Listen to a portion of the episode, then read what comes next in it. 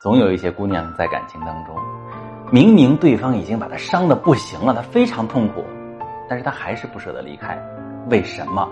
原因有三个。第一个原因，生活环境的影响。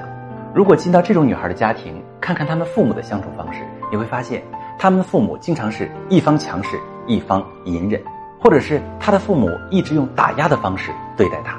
那么在这样的环境下长大的孩子，很容易就延续他父母的相处方。不断妥协，不断隐忍。第二个原因，这种女孩一般都自卑，不敢去追求更好的。其实很多人能够意识到感情当中出现的问题，也愿意去做出调整。但是，真要把问题摊开来解决的时候，他们的心里会想：万一他生气怎么办？害怕惹怒对方，被抛弃，所以他们宁愿自己受苦，也不愿做出改变。第三个原因，他们付出了太多的沉默成本。什么叫沉没成本？你确定了一个损失之后，会不断的在心里想起它。每次想到这个损失，你就会觉得，哎呀，它比以前更沉重。落到现实感情里面，你以为你深爱着这个男人，其实你只是投入了太多的时间、精力、金钱、青春等等。